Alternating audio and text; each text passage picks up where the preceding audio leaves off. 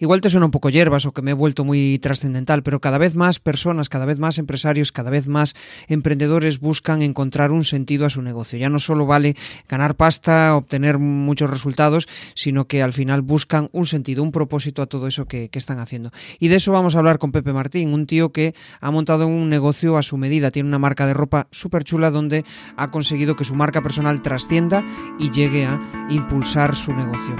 Quédate que empezamos. Bienvenido a Comunicar más que hablar. Soy Jesús Pérez Santiago y este es el podcast de los que quieren crear su propia audiencia. A través de mi lista en jesusperezsantiago.com barra secretos, de forma periódica comparto contigo análisis de los mejores podcasters y también sus secretos para alcanzar a millones de oyentes. Yo creo que fue hace seis años. Y y en aquel momento, en un taller, pues conocí una marca que me parecía curioso el, enfoque. En aquel momento el tema sostenible pues era algo que empezaba a, hacer ruido por ahí, ¿no?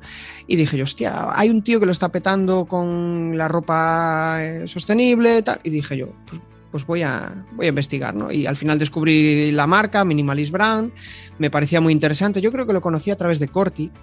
No sé si, le, si charló con él en el podcast. Bueno, yo Em, yo recuerdo muchas cosas de, ese momento y después resulta que descubrí que también era youtuber y, compartía un poco sus vivencias, como él vivía de una forma súper natural, encajaba mucho con el tipo de comunicación que yo busco, que al final pues es una comunicación natural, imperfecta, que no busque eh, adornar las cosas, sino contar las cosas tal como son, para que la gente aprenda de eso, que, descubra que todos somos normales. nadie tiene...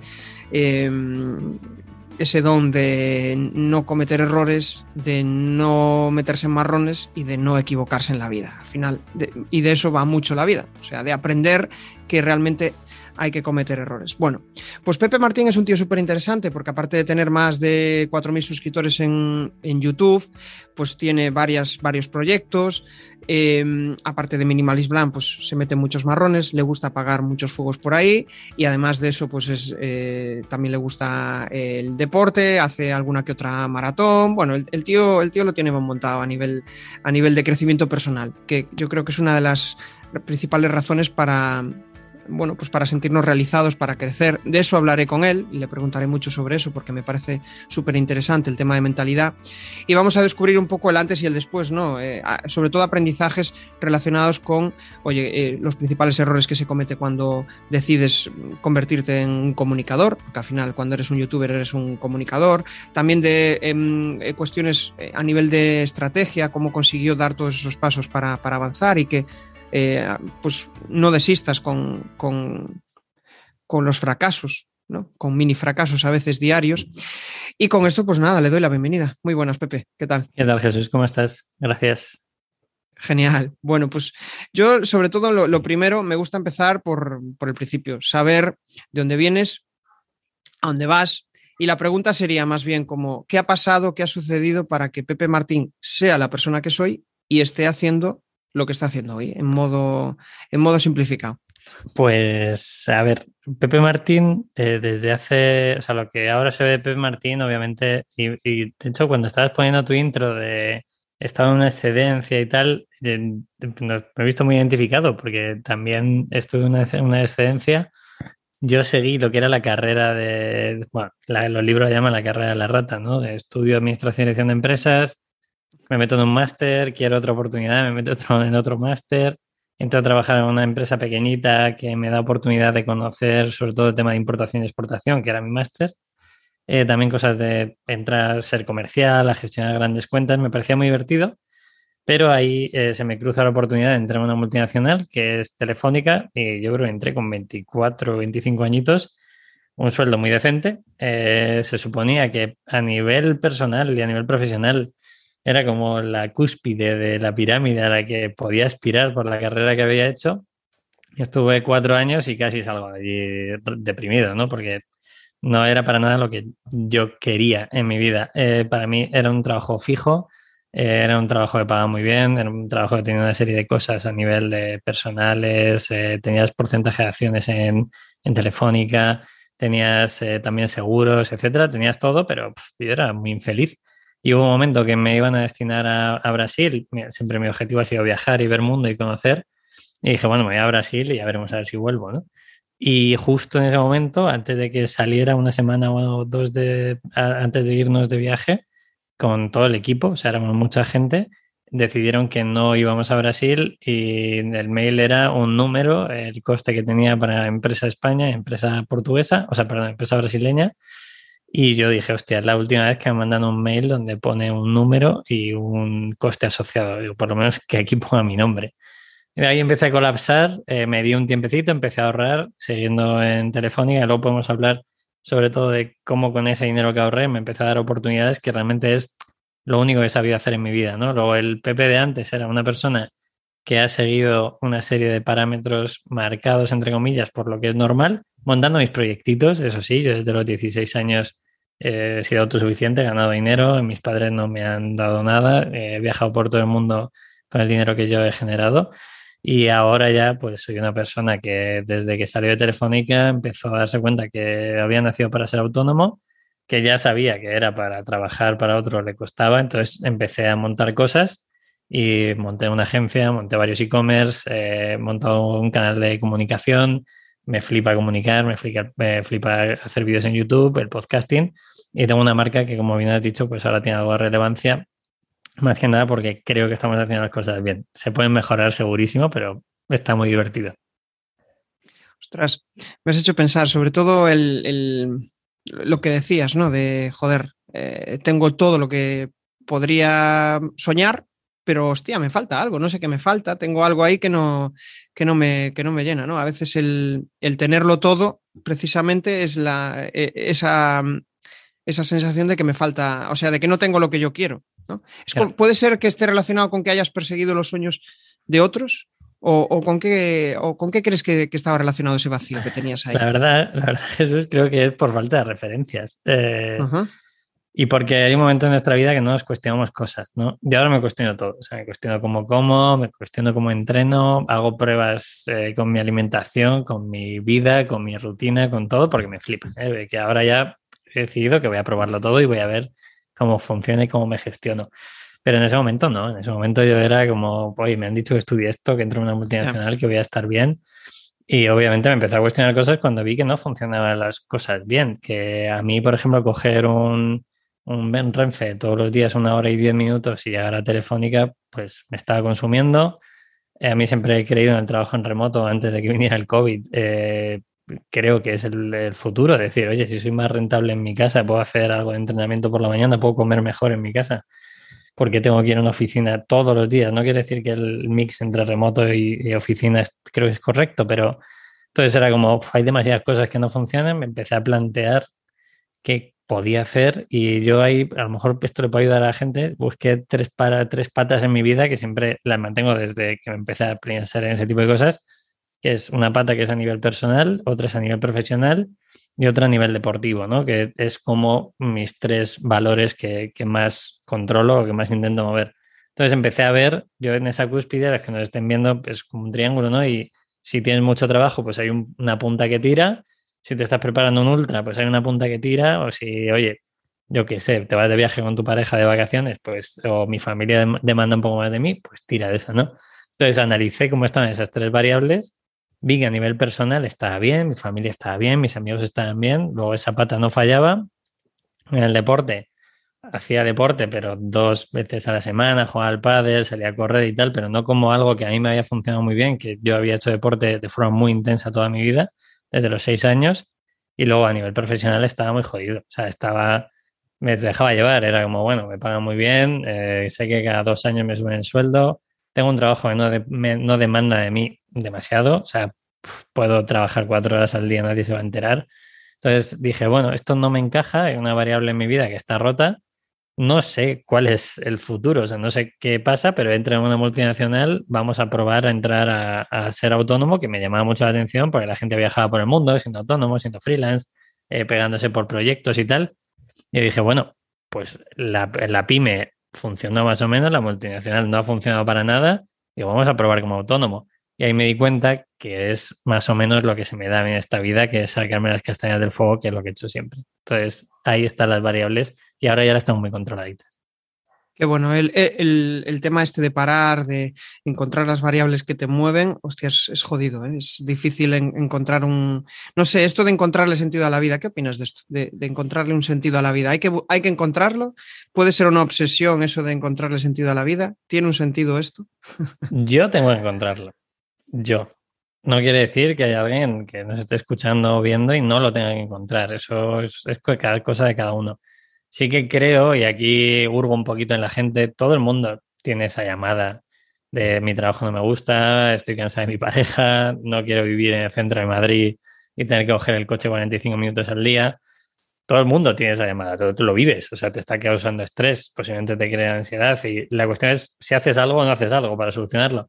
Y también si puedes hacer algo, ¿no? Yo en ese momento no tenía ni cargas personales, ni casa, ni no, tengo hijos tampoco ahora, pero no tenía hijos, entonces era como, ¿qué es lo peor que puede pasar? ¿no? Y lo comenté en un vídeo en YouTube hace poquito, que era, que es que realmente no va a pasar nada tan malo. O sea, si fallo y me voy de viaje y soy autónomo y pierdo el dinero que tengo ahorrado, soy capaz de volver a levantarlo. Entonces, teniendo eso en la cabeza, dije, pues me voy a dar una oportunidad. Y desde entonces, cada vez que tengo alguna duda de algo que tengo que hacer, digo, ¿qué es lo peor que puede pasar? ¿Va a pasar? Pues posiblemente no. Y si no, pues oye, tengo un colchón de seguridad que en el mundo en que vivimos la mayoría de la gente tiene, que es un plato y una cama, que mis padres me dijeron en plan, mira, aquí no ha nacido una familia rica, no podemos invertir en tus empresas, tenemos el dinero para nosotros, cosa que yo admiro, mis padres se lo gastan en viajar, digo, pero, eso sí, líala todo lo que quieras, que aquí una cama y un plato para comer no te va a faltar en tu vida. Y yo dije, bueno, pues teniendo eso, que es de lo poco que necesito y salir a correr, teniendo eso ya más o menos voy cubierto. Todo lo que venga además es un regalo. Entonces, me lo tengo que plantear, todo el mundo se tiene que plantear. Yo sí, habrá gente que nos esté escuchando que, oye, que tenga cargas familiares, que tenga un problema serio, que se haya metido una hipoteca de medio millón de euros oye, a lo mejor es que alguna de las decisiones que has tomado, porque esas las puedes tomar tú, pues tienes un problema. Y luego hay cosas de la vida que no se pueden controlar y que ni tú ni yo somos quien para juzgar, que bueno, hay que intentar buscar soluciones, sí. Lo único que yo busco es eh, buscar ese tipo de cosas que activo, cosas que hago para que me hagan libre, ¿no? No me he metido en una casa pudiéndome comprar una casa, no tengo coche viviendo en el centro de Madrid porque no tengo donde aparcarlo justo donde vivo, es el centro de Madrid, no puedo entrar casi con el coche pues tomo decisiones que vayan acordes a la vida que yo quiero, que me he planteado muchas veces. ¿Quiere decir que eso lo tengo que plantear todo el mundo? Pues yo ya he llegado al punto, Jesús, que no soy quien para decir a nadie lo que se tiene que hacer, pero sí para holgar de vez en cuando.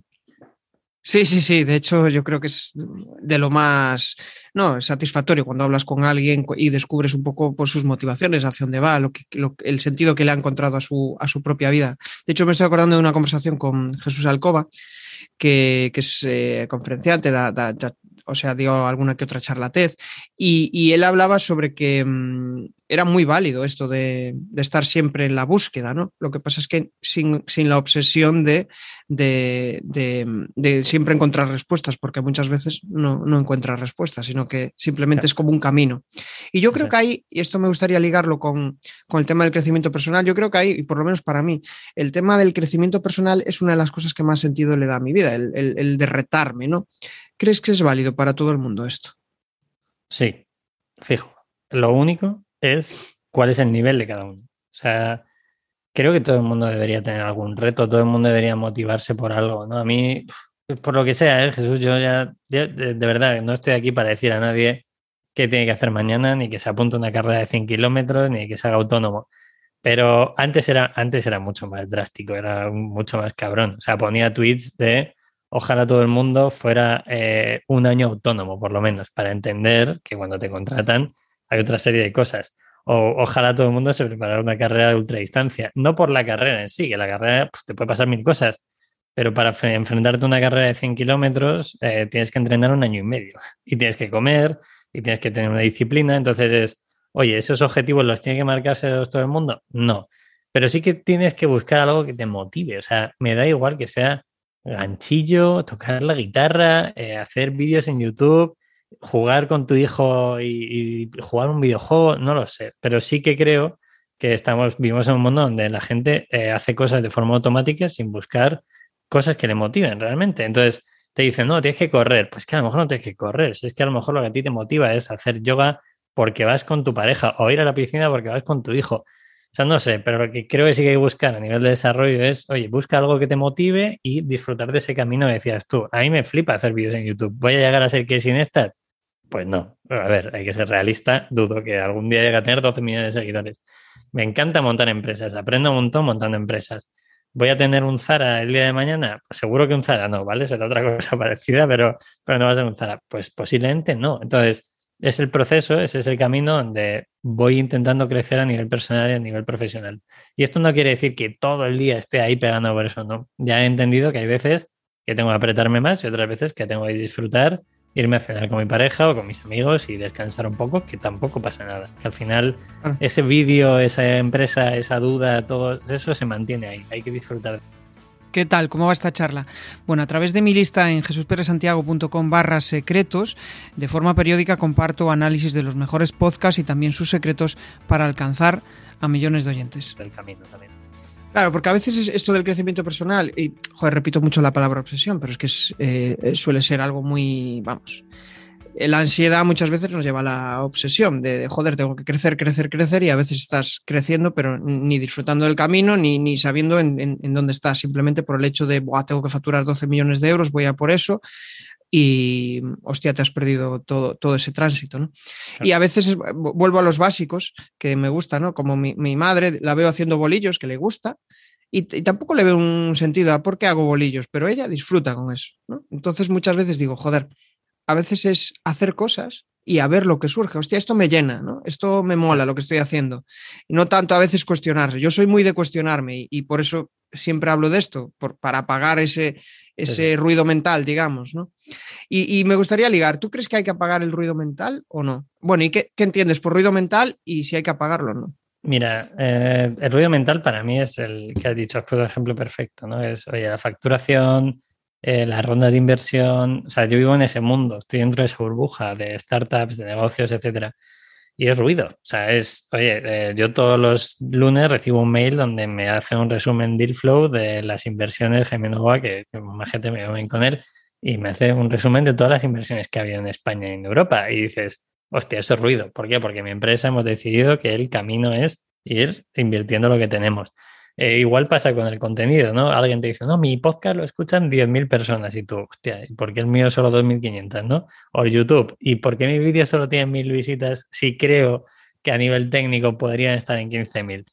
Bueno, pues son esas cosas que está ahí. Yo lo que he aprendido es que hay que escuchar esa voz, hay que decir, vale, quiero tener 10.000 visitas. Venga, Pepe, pues, ¿qué tienes que hacer para tener 10.000 visitas? Porque a lo mejor no puedes hacerlo. O sea, hay que entender que si yo quiero montar un negocio, quiero crear contenido y quiero eh, los fines de semana disfrutar del deporte en la montaña, pues tengo que llegar a un nivel y ese nivel es, me da ese tipo de consecuencias o repercusiones eh, que, yo puedo llegar. Si quisiera ir a todo, pues posiblemente o no tengo que dormir o tengo que dejar de lado a mi familia o a mis amigos o a mi pareja. Entonces, partiendo de esa base es, Pepe, ¿quieres crecer en todo? Quiero crecer mi negocio, quiero crecer mi canal de YouTube, ¿Quiero crecer mi podcast? Sí, pero la forma de crecimiento puede ser un poquito más lenta y sobre todo disfrutar de lo que estoy haciendo. ¿no? En el podcast, por ejemplo, mi único objetivo es traer a gente que es más lista que yo y aprender de ellos y de ellas. Fin. Y a partir de ahí aprendo. Como si yo invitara a café a una persona que factura 25 millones que me va a dar una hora de su vida para que yo le escuche. O sea, es que es, que es acojonante el podcast. YouTube es porque a mí me encanta YouTube como plataforma, me relaja muchísimo editar vídeos y creo que tengo un mensaje a nivel personal que a alguien le puede calar. Entonces sigo creando contenido. Y el tema de las empresas es, oye, yo no creo en una industria que no sea una industria que sea consciente, voy a montar mi empresa con mis socios, con mi equipo, para hacer que este tipo de, de consumo más consciente llegue a un montón de gente. Entonces, teniendo claro eso, que puede tardar más, puede tardar menos, pero que en mi día a día yo estoy contento, para mí es más que suficiente. Entonces, ¿esa voz se calla? Nunca. No, nunca, nunca. Es, Pero justo a veces es como, hostia, hay que apagarla, ¿no? Y, estoy pensando en lo que dices del podcast, joder, hablando, charlé hace, yo creo que hace un año así, con Oscar Feito y me decía, en el podcast mi, mi objetivo también es eh, aprendizaje, o sea, poder entrevistar, hostia, necesito aprender de este tema, pues voy a entrevistar a alguien relacionado con eso porque me aporta, ¿no? Y yo en mi caso igual, o sea, me aporta muchísimo, son conversaciones donde las disfruto. Entonces, pues yo creo que estoy adicto a los live, o sea, eh, la semana que viene tengo tres y, Y de hecho, sí, sí, sí, es como, bueno, porque me cuadró así, ¿no? Por tema de agenda, pero me, si no tengo uno una semana es como que me falta algo durante esa semana. Mm, y, lo curioso es que cuando lo lancé me decían, ten cuidado porque lo vas a dejar pronto y no sé, he encontrado el gancho que me, que, me da esas ganas. Claro, sí, sí, sí. Oye, se habla mucho del tema de la zona de confort y parece que hay que romper esa barrera siempre, hay que salir de la zona de confort, pero ¿y si estás bien en la zona de confort? ¿Qué hay que hacer? Estoy de acuerdo totalmente. Yo hace dos años te habría dicho, wow, ponte y disfruta y pégate, sal fuera de la zona de confort. No sé qué escuché el otro día, un podcast. Escucho podcasts muy raros, de la mayoría de habla inglesa, para aprender inglés, ¿vale? Eh, para que no se me vaya. Y el otro día argumentaba también, a ver, era una persona que había, había ganado dinero en, haciendo negocios Dice, llevo toda mi vida intentando salir de la zona de confort sin encontrar la zona de confort. Y dice, bueno, me han dicho que esta es la zona de confort. Pues, yo estoy de puta madre de esta zona de confort. ¿Por qué voy a tener que cambiarla, no? Creo que está bien la zona de confort, pero también creo que es lo que decíamos antes. Si queremos crecer o queremos mejorar, ya no, yo no, yo no le llamaría eh, zona de confort. Es, oye, quiero desarrollarme un poquito más a nivel personal. Para una persona será aprender a tocar un instrumento, para otros será tener una relación, para otros será hacer un viaje que han soñado con hacer, para otros puede ser crear contenido, montar una empresita siendo autónomo. Yo creo que es necesario, pero más que nada por la motivación. La zona de confort y, limitar las cosas a un radio o un círculo a mí me parece un poco ridículo. Entonces, creo también que como lo ha usado todo el mundo, el término ya a nivel de sesgo ya nos, da, nos, nos es algo negativo, ¿no? Zona de confort. Bueno, ¿Qué es mi zona de confort? ¿Mi casa un sábado por la tarde echándome la siesta? Pues oye, que no me quiten eso. Eh, ya el lunes me pegaré y subiré un vídeo a YouTube. Pero ahora déjame disfrutar de mi sábado echándome la siesta con mi pareja. es, como encontrar el, es como encontrar el equilibrio entre, joder, eh, vale, estoy bien aquí en esta zona de confort, genial, voy a probar alguna cosa que me atraiga, pero si estás mal, obviamente, pues sí que tienes que salir, sí, porque eso e, es en plan, hostia, ¿qué hago aquí en este sitio si no me siento bien, no me siento realizado, no me siento... Pero si estás guay, ¿por qué no? ¿Qué pasa? Muchas veces cuando, eh, por lo menos a mí me pasa, cuando sigo haciendo siempre lo mismo, si no hago algo nuevo, es como que ya vuelvo a la zona de confort. Entonces, pues bueno, quizá la zona de confort tiene una connotación negativa, en plan, si estás en la zona de confort es porque no estás bien. Pero bueno, esto es a, interpretación de cada uno y, todo es subjetivo. Al final la, vida es la vida. Pero el hecho de estar bien o no va a depender de que esa persona se cuestione cosas. Y a mí lo que sí. que me da miedo es la gente que no se cuestiona cosas. O sea, si tú te levantas un día, no estás a gusto, no te, esto pues, se puede llevar a todos los puntos. No te venas en el espejo y ves que estás pasado de peso, que no eres feliz, que tu trabajo es una mierda, que tu relación no avanza, pues cuestionate cosas. Es tan sencillo como eso. plan, no sé, lo, del peso o la felicidad, no tengo ni idea porque la gente puede ser feliz o no, pero el peso puede ser un mal hábito comiendo. Llevo años sin hacer deporte. Eh, cojo las escaleras del metro, las eléctricas siempre. Coño, pues, pues cuestionate cosas. O sea, pregúntate qué puedes cambiar para eso que estás mirando que no te gusta, lo puedes hacer, ¿no? Y llévalo a todos los aspectos de tu vida. el, trabajo no te gusta, ¿qué no te gusta? Que, claro, mucha gente cuando salió lo de Telefónica, yo dejo Telefónica y me voy a correr por el mundo, mucha gente me decía, no, pues yo también quiero dejarlo. Y digo, ¿pero por qué? Si es que a lo mejor lo que tienes que dejar es el departamento en el que estás. Y llegas a otro departamento, te flipa, tienes la seguridad de 40.000 euros al año en tu bolsillo y estás tranquilo ahí y cuídate de tu hijo. ¿Por, qué vas a tener que dejar el trabajo? Deja que la gente que lo quiera hacer lo haga. Yo lo tenía claro, yo quería probar a ver qué pasaba. Lo volvería a hacer sin duda pero que no tiene que hacer ni lo que hagamos eh, ni tú ni yo. Entonces, creo que ahí está el problema de que todo el mundo dice verdades absolutas y creo que no hay verdades absolutas, solo hay preguntas absolutas, que cada uno se cuestiona lo que quiere. O sea, eh, tienes un trabajo que te quita 15 horas al día y tienes un hijo o una hija y no le ves, pues cuestionate cosas. O sea, a lo mejor en vez de llevar a tu hijo a un, colegio de 700 euros al, al mes, le tienes que llevar uno de 350, pero puedes ir tú a recoger a tu hijo. Entonces, no lo sé. Hay que cada uno eh, que se limpie sus heridas. claro, encontrar el...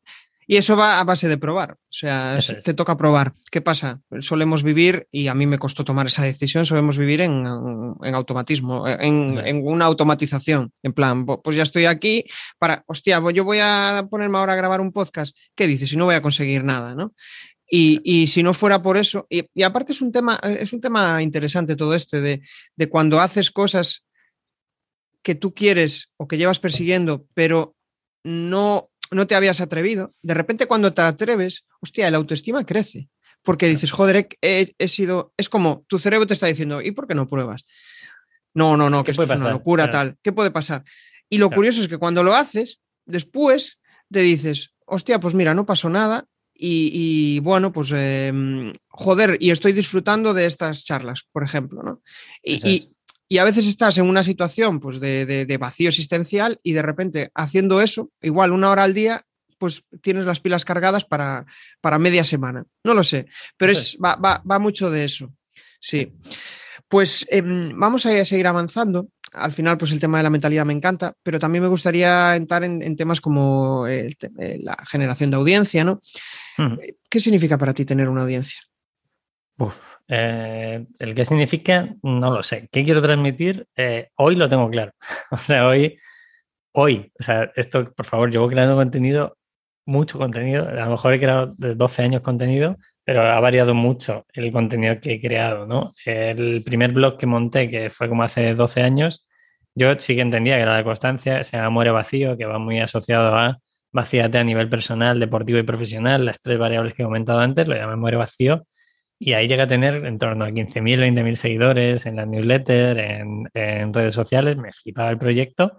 Ya no creo contenido ahí, era escrito todo. Estuve todos los lunes durante cuatro años subiendo un, post a la web. En plan, oye, escribía de lo que me apeteciera. Entonces, ahí lo que quería es que la gente hiciera cosas, que se diera oportunidades, ¿no? Y ahora he pivotado un poquito, sobre todo en mi canal de YouTube, que es quiero que la gente vea que hay gente dándose oportunidades para que se den oportunidades, ¿vale? Ese sería el objetivo. En plan, están viendo a este chaval, que de verdad que yo no soy nada del otro mundo, lo único que hago es darme oportunidades, pero está viendo a este tío que sus empresas más o menos funcionan, que se va a vivir un mes a Tenerife y trabaja. No solo está haciendo olas o en la playa o corriendo por, eh, por el Teide, no. Llega y eh, trabaja de 5 de la mañana a 12 y luego se va a hacer lo que quiera. Entonces, creo que ese mensaje es, entre comillas, positivo. También es lo que yo quiero transmitir, ¿no? Yo vengo de romper lo que decíamos antes en la época de Telefónica, y quiero expresar a la gente que se puede hacer. Si eso impacta más o menos gente, pues realmente yo leí hace muchos años una frase que era con que impacta a una persona y le haga cuestionarse cosas, pues está bien. Ahora los vídeos en YouTube creo que tienen unas mil y pico visitas de media y en LinkedIn, bueno, LinkedIn hace lo que quiere con mis vídeos. Hay días que tienen 5.000 y otros días que tienen 1.000. O sea, tampoco entiendo muy bien, pero funciona. Y funciona, ¿qué es funcionar? Esa es otra variable, ¿no? Es bueno, esto funciona porque tiene tráfico, lo ve gente, a la gente le gusta, hay gente que me insulta, obviamente, y de vez en cuando pues le gano algo de dinero, tengo algún patrocinio, etcétera.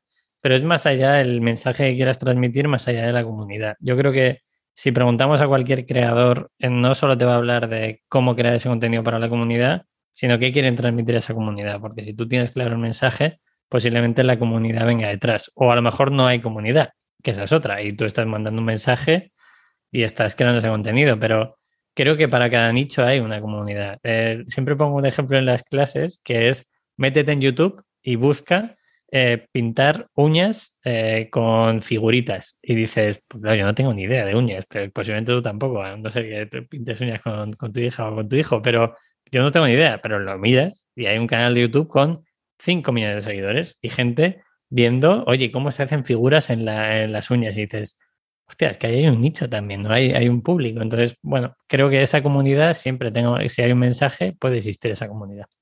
Claro. Yo cuando veo tus contenidos, al final lo que percibo es eh, branding, ¿no? crear marca personal, no, percibo venta, ¿no? Pero eh, el mero hecho de, ese contenido que tú estás creando, ¿te trae negocio o no te trae negocio? Trae varios, ¿vale? El primero es, eh, estás viendo al CEO de Minimalism contarte algo, puede ser bueno y malo esto, ¿eh? Te, puede ser bueno a nivel de, oye, estoy viendo a este chico, por ejemplo, uno de los vídeos, ¿no? Voy a Galicia a hablar de minimalismo, un evento bastante importante, los últimos vídeos que subí, y, dices, vale, pues estoy poniendo cara al CEO de una empresa, me puede quedar bien o me puede quedar mal. Entonces, ese tráfico eh, sí, que, sí que alimenta bastante a Minimalism, que es el foco de mi actividad laboral. Y luego tengo varias otras otras opciones de, ingreso, ¿no? Que es, tengo un coffin que me puedes eh, apoyar de forma mensual o, o una sola vez si quieres, que parecía ridículo, pero bueno, me da pues 100 euritos o algo así al mes o cosas así. Hay gente comprando mi libro, que es un libro que escribí en 2016, y luego trae otra serie de cosas. Yo doy formaciones y hay formaciones que me dan mucho dinero. Entonces, porque me contrato un centro de negocios, porque me contrato un evento, y esto también apalanca ese, ese, ese contenido, ¿no? Yo pensé, digo, vale, si me voy a Galicia, me voy a Barcelona a un evento, lo cuento y hay un patrocinio de una marca y luego esa marca me puede contratar para darles una formación a su equipo, pues eso que está en mi cabeza pasa, ¿vale? O sea, yo voy a dar una charla, lo grabo en el vídeo, hago un vídeo dinámico, te cuento por qué estoy allí, te cuento que luego salgo a correr, te cuento que luego me tomo una cervecita y que no puedo comer pulpo porque soy vegetariano, te cuento esa serie de cositas que con un poco de magia pero luego te digo, oye, estoy dando una charla para Ferrovial o estoy dando una charla para Unión no sé qué y a partir de ahí me puede traer otro tipo de negocio. Entonces, todo, todo al final, todo se retroalimenta. Claro, al final cuando tienes también una audiencia creada es más fácil que, eh, pues, ¿cómo decirlo?, em, surjan sinergias, oportunidades. No necesariamente tienes que tener una audiencia para venderle, sino que para crear marca personal. Hay diferentes objetivos, ¿no? Porque hay mucha gente que cuando empieza a emprender parece que eh, vende directamente en las redes y al final, pues, las redes, desde mi punto de vista, es para generar relaciones y de ahí puede surgir la, venta. Em, ¿Qué sentías? te voy a hacer pensar ahí en el Pepe del pasado y cuando empezaste a hacer contenidos, ¿qué sentías cuando empezaste a hacer tus primeros contenidos y, veías que había algo de interacción? ¿Y qué sientes ahora después de publicar un, un contenido? Pues siento algo muy parecido. Eh, sí que recuerdo las primeras, o sea, yo empecé a escribir en mi propio blog porque yo ya escribía para otros medios y recuerdo un momento que me fui a Francia con unos amigos, en ese momento no había internet en el móvil directo por, por roaming, ¿no? no estoy, me conecté, ah. o sea, mandé, salí de casa, o sea, estaba en casa, mandé el post que iba para publicar para un medio y llegué a Francia, me conecto en, un McDonald's de París a la Wi-Fi y el mensaje fue, este post es una mierda, no se puede publicar en ningún sitio. Mi respuesta fue, no os preocupéis, eh, no vuelvo a trabajar con vosotros nunca más. Y a partir de ahí, durante ese viaje, me pegué dos fiestas con mis amigos, que tenía a lo mejor 23 años, 24 años, dije, a partir de aquí, olvidaros, yo ya no trabajo para vosotros y me hice todo lo posible por montar un blog a pelo. Entendí que era un hosting, entendí que era un dominio, lo junté todo, metí una plantilla de WordPress, me pareció muy divertido. Ojo, que luego ganó bastante pasta con eso porque monté una agencia de cómo hacer páginas web y cómo montar e-commerce. O sea que ese primer blog que yo me monté solito hizo que luego me diera opción de ser freelance y ganar dinero con ello. Entonces ahí publicaba, como digo yo, de primero de psicólogo. O sea, yo escribía mis cosas en la libreta, que lo sigo haciendo, eh, y digo, bueno, pues lo voy a publicar a ver si alguien ¿Esto le impacta? Pues resulta que teníamos 35.000 visitas en, la web al mes, funcionaba bien, no vendíamos nada al principio, luego empezamos, a monetizarlo con ropa de deporte para correr por montaña, calcetines de ultradistancia, etcétera. Y ahí dije, hostia, esto puede funcionar. O sea, si tú tienes contenido y tienes una audiencia, es probable que la gente quiera conocer tu producto. Entonces yo publicaba como, venga, lo saco ahí. Y sí que es verdad que con el tema de los posts no tienes tanto la cara puesta, por así decirlo, pero en vídeo, eh, cuando ya me pasé a YouTube y llevo tres años, a fuerte, fuerte son dos años, pero hubo una época que decidí hacer 700 vídeos diarios, ¿vale? Eh, y, no funcionó. Claro, yo veía que sin esta digo, ver si este señor puede, yo soy un psicópata, puedo también. ¿Qué pasa? Que la calidad de mis vídeos y desde Casey Neistat no tenía nada que ver, pero me pareció muy divertido y entendí YouTube, ¿vale? Entendí qué es lo que había que hacer en YouTube y qué no. O sea, YouTube necesita un contenido muy bueno, necesita una retención buena, necesita un mensaje bueno, lo es mejor preparárselo bien a hacer un vídeo diario, a no ser que tenga la capacidad de hacer ese vídeo diario y que, sea brutal ese vídeo, que es el caso de que sin es muy bueno. Entonces, empecé ahí eh, y sí que hubo repercusión muy positiva. Al principio no sabía qué estaba haciendo, no sabía cuál era el mensaje, solo era un freelance ahí contando cosas para captar clientes que pudiera hacerles una página web y luego me di cuenta, analizando, soy analítico puro de comunidades, de youtubers, de podcaster y de gente que escribe newsletter, para ver cómo pueden eh, llevar ese mensaje a una monetización o a que les dé una oportunidad a nivel de negocio. Y bueno, después de analizarlo todo, dije, vale, ¿cuáles son mis variables? Mira, pues tengo un negocio, soy la cara visible de un negocio, puedo crear contenido y editarlo más o menos bien, que es un poco la barra de entrada que en YouTube puede existir, ¿no? No es lo mismo hacer un vídeo eh, sin editar, con mala luz, etcétera, que hacer un vídeo bien editadito donde tenga una retención de en torno al 60%. Entonces, una vez que entiendes esto, dices, vale, ese es el mensaje que quiero comunicar. Y ahora ya, que la gente lo vea o no, no solo depende de mí, yo lo voy a proyectar y aquí, obviamente, si empieza a funcionar, pues perfecto. Cuando eh, hay gente que te insulta, que no lo, critica o no lo entiende, yo siempre digo lo mismo con el tema de los haters. Es, yo no sigo a nadie que, primero que no me guste su contenido, me parece ridículo, ¿vale? Y segundo, cuando alguien se esté planteando eh, poner un comentario malo, insultar a alguien por redes sociales, creando una cuenta falsa en alguna red social, planteate por qué, o sea, qué problema tienes tú, ¿no? Volvemos a lo de antes, es una reflexión. ¿Tú crees que a mí, que estoy en mi casa, sentado un mensaje de alguien que tiene una foto que es falsa, eh, insultándome, me va a provocar algo? Pues a lo mejor al principio me podía provocar, ahora pues siento pena por la persona que lo esté escribiendo que haya invertido esa energía en crearse una cuenta falsa, ¿no? Entonces creo que la repercusión, en mi caso, siempre ha sido muy positiva. El tema de estar expuesto llevándolo bien, tampoco tengo una audiencia de la hostia. Yo no sé qué puede pasar si tienes una audiencia de millones de seguidores. Creo que eso puede ser más complicado, pero también creo que cada día la influencia está más diversificada y tú y yo podemos, a lo mejor dices, vale, tengo mil o cuatro mil, voy a un evento y soy el puto genio, pero luego vas a, por la calle y nadie sabe quién eres, ¿no? Entonces creo que las audiencias ahora o la fama está totalmente desvirtuada mm, partiendo de lo que era la fama antes. Sí, sí, sí. Bueno, yo creo que la fama al final también es algo desagradable, ¿no? El tener ahí a gente encima tuya, no sé. Habrá gente que igual por, por ego, pues le, mole muchísimo tener ahí a gente encima, pero no sé. Yo desde luego no, no, no, busco la fama, no, no, no me atrae. Pero mm, em, estaba pensando en lo de los haters y joder, hay, hay por ahí una reflexión que una vez lancé en una story que era los, los fans lo que busca, buscan algo de ti, por eso te adulan y quieren conseguir algo de ti y los haters envidian algo de ti, porque seguramente pues están en una situación que bueno, desagradable y tú lo que les estás diciendo les está provocando ese dolor, ese, es como le estás pinchando, pero no son capaces seguramente de salir de donde están. Entonces, eh, me, igual no es aplicable a todas las situaciones, pero buena parte de ellas probablemente los haters tengan envidia, porque yo no me pongo a, comentar, o sea, no sigo a personas que no me transmiten algo que a mí me mola. ¿Para qué?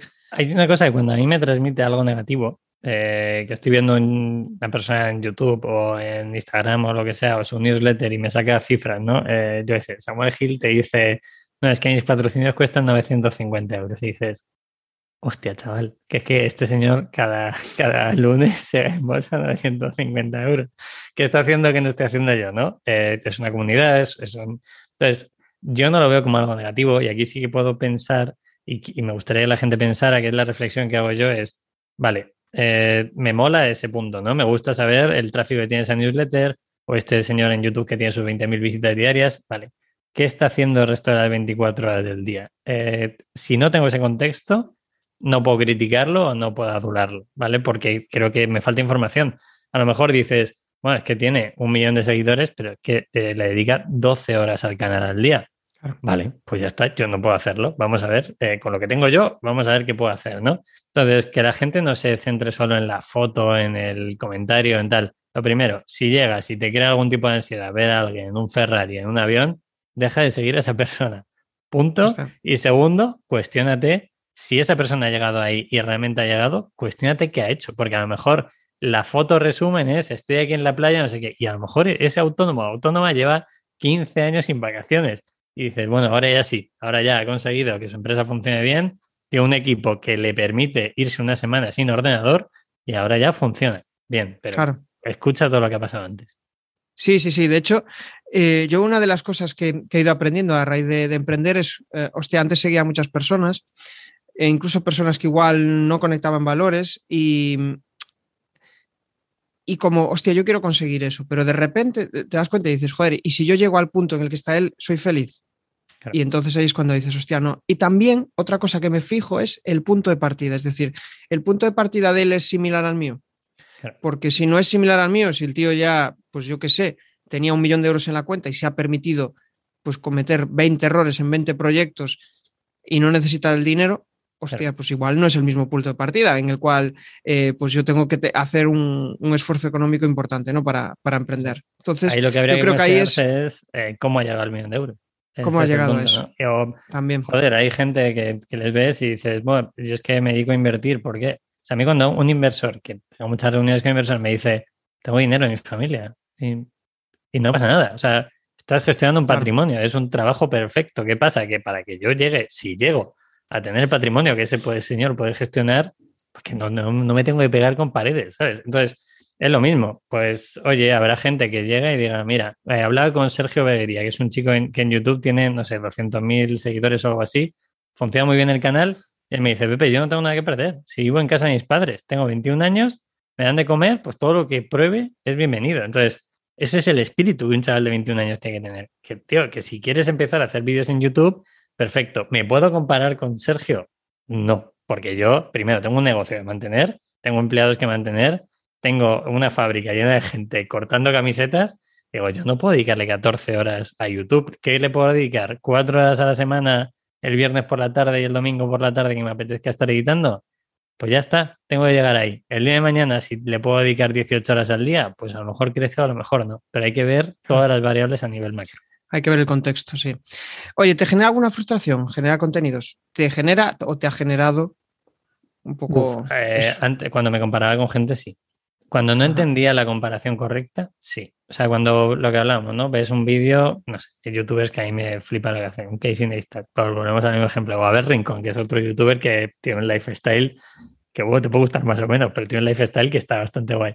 Dices, hostia, ¿este tío por qué tiene 15.000 seguidores? ¿O por qué lo ven todos los días 15.000 seguidores? Pues ahí a lo mejor en la comparativa sí que me quedaba un poco de ansiedad, pero una vez que empiezas a analizarlo todo, y aquí sí que diría la gente que analice ese contenido a que se dedica la empresa, porque cuando a mí me gusta alguien, en plan, me gusta este creador o creadora, cojo Google y lo analizo a muerte. Todas las entrevistas, todos los vídeos, todos los podcasts que le hayan hecho a esa persona, ¿por qué?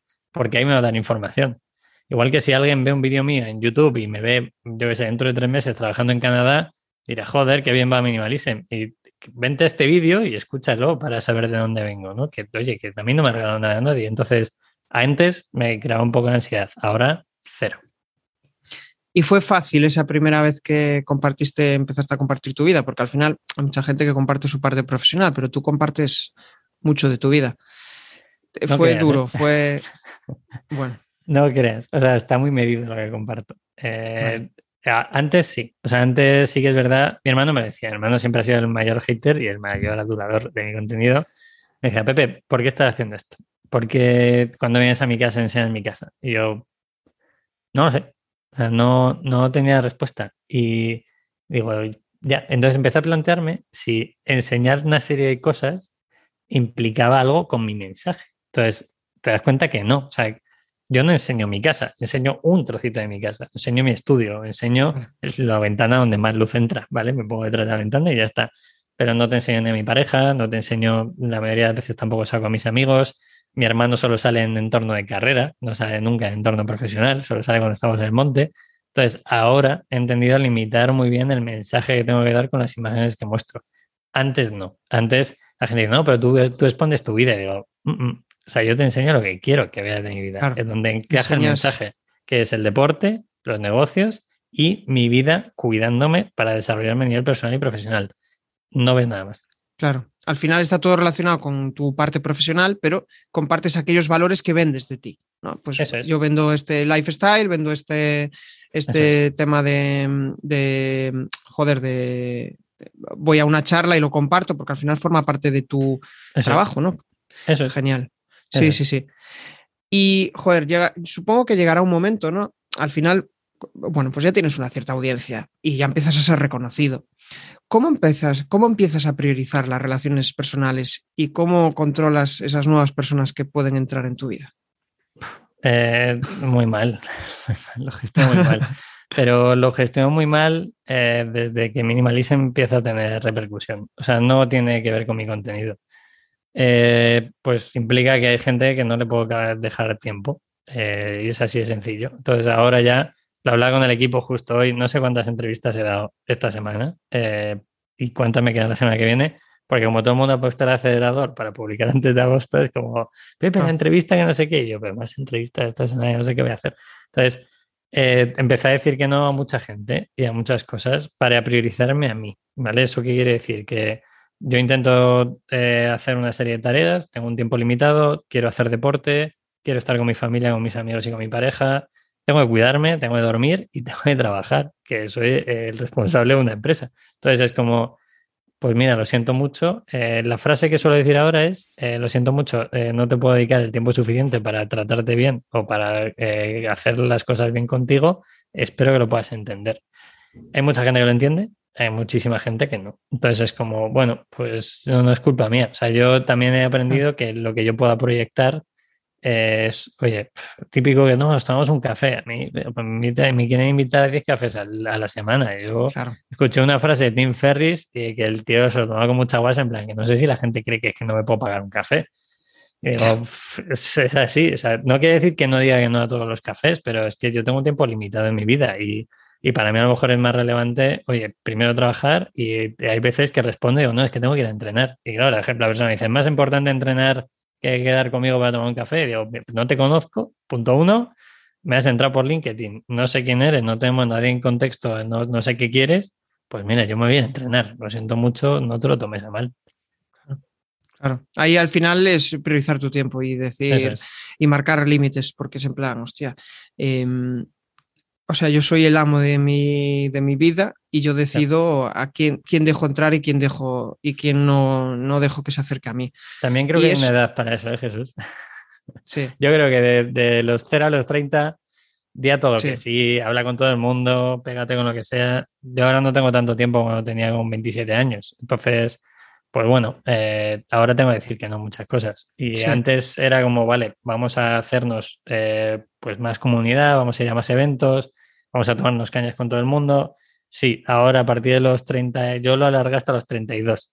A partir de los 32 ya llevo dos añitos así diciendo que, oye, priorizando mucho que digo que sí, que digo que no, porque me consume el tiempo.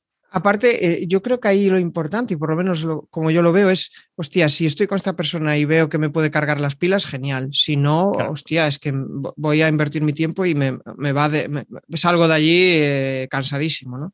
O sea, yo tengo un mensaje que el otro día utilicé en una charla borrando la foto de, esta persona que me manda un... A ver, esto suena un poco mal, pero me mandan muchos mensajes por LinkedIn. Me mandó uno y ponía soy no sé qué, me gustan mucho tus vídeos, estoy viendo tu contenido, estoy viendo minimalism, no sé qué. Dice, me encantaría invitarte a un café y para contarte eh, mis empresas. Y yo diciendo, a ver, punto uno, cobro, cobro por consultoría. O sea, está bien que me digas quiero invitarte a un café, pero si ya me vas a hablar de tus empresas y quieres que te asesore, yo tengo un negocio que es cobrar por asesoría si quieres que te asesore. Entonces es como, no sé, la gente también creo, a mí no se me ocurriría escribir yo qué sé, a Amancio Ortega, por ejemplo, y decirle, oye, Amancio, te invito a comer. Y, y me explicas cómo he montado esto. Pues mira, por ejemplo, cuando empecé con el podcasting, escribí a Corti, persona con la que tengo algo de relación por el tema de business, y dije, Corti, tío, dime cuánto cuesta esta asesoría. Otra cosa es que Corti me dijo, Pepe, mira, olvídate de asesoría, haz esto, esto, esto, esto, utiliza esta herramienta y haz no sé qué. Y un día te vienes con nosotros a grabar. Y es, si la persona puede, te quiere apoyar y conoces a la persona, está bien, pero de primeras, o sea, es que me da un poco de vergüenza. O sea, Sí. No se puede, Yo creo que ahí nos falta, nos falta algo de, valorar que el tiempo y el conocimiento de otras personas que han pasado por situaciones que, por las que tú no has pasado, o sea, se han atrevido a hacer cosas que tú no has hecho, eso vale dinero, porque es, te están ahorrando muchísimo tiempo, igual cinco años de estar dando tumbos. Claro. Pero yo creo que no, no se valora de momento eso. Hay mucha gente que no lo, que no lo valora, que es como, boa, pero si es, eh, son cosas de su vida, sí, pero em, si yo igual te estás conmigo una hora, igual te resuelvo muchos de los marrones que tú tienes en tu cabeza. No lo sé. O sea, no somos psicólogos, pero, pero me, va, muy relacionado con eso. Yo cobro, bastante caro las consultorías. O sea, a mí me coges una consultoría de e-commerce, no es barata. ¿Por qué? Porque, porque llevo ocho años haciendo e-commerce montándolos. O sea, todas las variables. Te puedo hablar de logística, facturación, a vender en Singapur, eh, cómo eh, eh, coger todo el stock que tienes y ir a un crédito a un banco para pedírselo y decirles el valor que tiene. O sea, te puedo hacer una consultoría muy buena en ese sentido. Tú quieres esa consultoría, pues cuesta un dinero porque te voy a resolver una serie de cosas. Pero esto me ha asociado también al tema de pagar por el contenido. O sea, el otro día para probar me hice lo del coffee que te comentaba, es como un Patreon, pero donde, oye, puedes invitar a un café de forma puntual o cuando quieras. Y hubo gente que me dijo, Pepe, tú no necesitas cobrar por tu contenido. Y digo, no lo necesito, pero cada vez que veo 3 euros en el coffin, o sea, lo hablo con mi chica y digo, joder, mira, alguien ha pagado 3 eurillos. Yo, yo, apoyo a muchos creadores y es como, tío, pues me gusta, o sea, me recuerda mucho al primer pedido que conseguí online. Y se valora más, yo creo. O sea, cuando pagas algo es como, eh, si lo das gratis, pues igual es que ya ni viene a la cita contigo, pero si lo pagas dices, bueno, aunque sea un precio ridículo, ¿no? Bueno, Pepe, yo seguiría charlando un montón de tiempo, pero ya estamos entrando en la fase final y te voy a lanzar las, las cuatro preguntas incómodas. El mayor error que has cometido en tu vida. Eh, no creo, creo, me han preguntado varias veces, no escucharme antes a la hora de tomar decisiones grandes, como puede ser dejar un trabajo que no sé qué es para mí. O sea, incluso una vida que sé que no es para mí. Vale, genial. O sea, si mi sexto em, sentido me está diciendo que haga algo, eh, ahora mismo ya no lo demoro. En ese momento no era capaz de hacerlo. Vale, es una buena reflexión. No, no, dije, pero bueno, eh, lo doy por sobreentendido que eh, busco que respondas o bien con una frase o con, una palabra para, para, ir, vamos, pido ir al grano, al grano máximo. Pero la, respuesta anterior ha estado bien, ¿eh? o sea, no es para corregir lo anterior. Un tip para ganar pasta y estar bien con uno mismo. Saber cuánta pasta es pasta. Vale, buena reflexión. ¿Quieres que la desarrolle? Em, vamos a seguir tirando y después yo creo que la voy a retomar. La primera cosa que harías hoy si lanzaras un nuevo proyecto. Eh, ser muy bueno haciendo ese proyecto, ser muy bueno creando ese contenido. Vale, vale. ¿Y un reto para este año? El reto para este año podemos decir eh, hacer que todos mis negocios sean conscientes y rentables. Hostia, eso es un, es un buen reto. Sí. Genial. Bueno, pues mira, vamos a hacer una cosa. Nos vamos a despedir. Eh, si quieres, puedes hacer esa reflexión final con el tip que mm, lo de ganar pasta y estar bien con uno mismo, que me parece interesante que hagas esa reflexión y que nos digas tus coordenadas donde pueden conectar con, contigo y nos despedimos. Vale, eh, a ver, el tema del dinero y el tema de la pasta es que el término es, es como el término felicidad, es totalmente ambiguo, ¿no? ¿Qué es dinero? Pues para ti se da una cosa, porque tienes una serie de responsabilidades. Me he dicho antes que tengo una hija y, el micro se me, se me, cuela de vez en cuando. Para mí el término dinero es otra cosa y para alguien que os esté escuchando es otra. Entonces, definir muy bien qué, es dinero para ti. O sea, ponte un X en función de tu ritmo de vida, porque habrá gente que diga, no, yo quiero crear una empresa para tener dos Ferraris. Pues mira a ver el volumen de la empresa que tienes que crear, porque a lo mejor mi objetivo que es tener una empresa para vivir bien, dar empleo y disfrutar de lo que estoy haciendo, pues es otro, es otro objetivo. Entonces, creo que definiendo muy bien qué es el término de dinero y qué expectativas tienes, es más fácil conseguir ese punto. Entonces creo que hay que cuestionarse cuánto es ese, objetivo. La pregunta es el cuánto. Genial. Vale, eh, coordenadas, si quieres compartir dónde te pueden contactar. Pues eh, está bien posicionado mi nombre, eh, que me dediqué a eso mucho tiempo. Entonces es Pepe Martín o Pepe Martín García en Google. Aparece donde más hago es en YouTube, que hago un vídeo a la semana. También tengo la newsletter en pepemartingarcía.es o pepe, no, pepemartin.es, ahí aparece la newsletter. Mando una newsletter todas las semanas como mi medio de comunicación. Ahí anuncio los cursos, los vídeos, etcétera. Y en LinkedIn estoy de vez en cuando. En Instagram y en Twitter, pues entro de refilón. Pero con que pongan Pepe Martín García en todos los sitios aparece. Genial. Bueno, pues yo me llevo varios aprendizajes, entre ellos, pues eh, el, tema de, ostras, primero, antes de dar pasos, analiza, ¿no? Yo vi, en ti una persona muy analítica, analiza, piensa realmente como eh, lo que quieres hacer, pero no te quedes en la parálisis por análisis, sino que haz, ¿no? Sea analítico, pero haz cosas. Entonces, esa para mí quizás es la mayor reflexión que, puedo compartir con la, con la, audiencia. Y nada, mm, ha sido una charla muy entretenida, muchos aprendizajes y nos vemos en el siguiente episodio. Chao, chao. Hey, si te mola lo que has escuchado, pues déjame un maravilloso like o un precioso comentario en tu plataforma habitual de podcasting. Nos vemos en el siguiente episodio. Bueno, a través de mi lista en jesusperesantiago.com barra secretos, de forma periódica comparto análisis de los mejores podcasts y también sus secretos para alcanzar a millones de oyentes.